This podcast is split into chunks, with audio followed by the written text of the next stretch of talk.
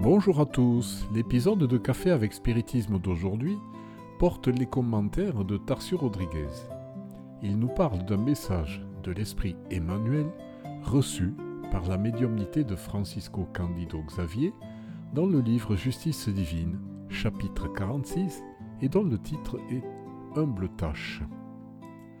En vérité, tu aspires à la grande sublimation. Tu connais la biographie des paladins de la solidarité et tu ambitionnes de partager leur expérience. Tu pleures, pris d'une forte émotion, lorsque tu découvres leur vie dans les moments les plus durs, et tu voudrais également débarrasser ton cœur de tous ces liens inférieurs. Tu te souviens de Saint Vincent de Paul, le héros de la bienfaisance qui négligea les possibilités de domination politique pour protéger les nécessiteux. Tu penses à Florence Nightingale, cette femme admirable, restée presque un siècle parmi les hommes en se consacrant aux blessés et aux malades, sans aucune intention d'en tirer le moindre avantage. Tu réfléchis à Damien, l'apôtre qui oublia sa propre jeunesse pour se dévouer au confort de nos frères malades du Moloké. Tu médites sur la personnalité de Gandhi, le missionnaire de la non-violence, qui renonça à tous ses privilèges afin d'aider à la libération du peuple ennemi. Tu sais que tous les champions de la fraternité dans le monde ne se sont jamais accommodés de l'attente improductive. Pour cette raison, tu souhaiterais suivre immédiatement leur voie lumineuse. Pourtant, ton âme est encore liée à de petites obligations que tu ne peux pas sous-estimer. Ne te décourage pas face à elles. Toutes les difficultés et tous les désagréments du chemin terrestre sont des épreuves à la mesure de ta capacité morale pour aller vers la route glorieuse. Dans ce message, Emmanuel nous explique une partie du chapitre 8 du livre Le ciel et l'enfer, où Alan Kardec parle des anges qui, pour nous spirites, ne sont rien d'autre que des esprits plus avancés qui ont vécu et expérimenté de multiples existences que nous, nous devons encore vivre.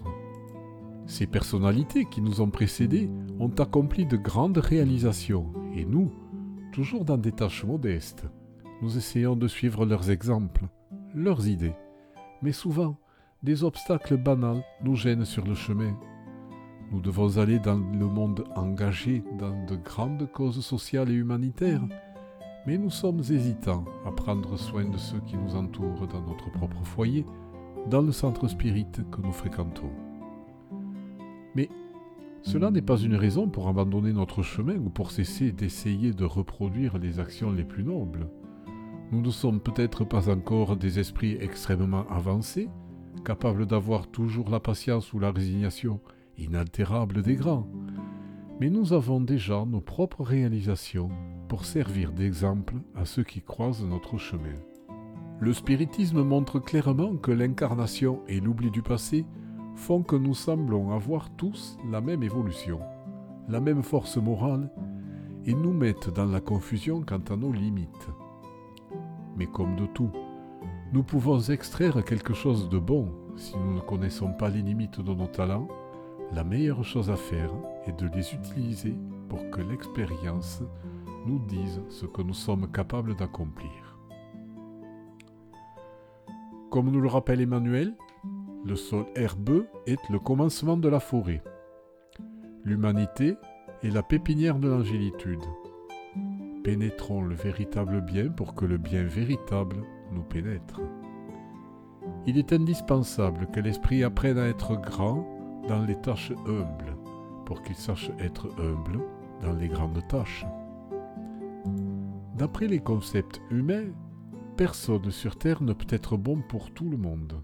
Pourtant, il n'y a personne qui ne puisse s'initier dès à présent à la vertu en étant bon pour quelqu'un. Je vous souhaite beaucoup de paix. Jusqu'au prochain café avec spiritisme.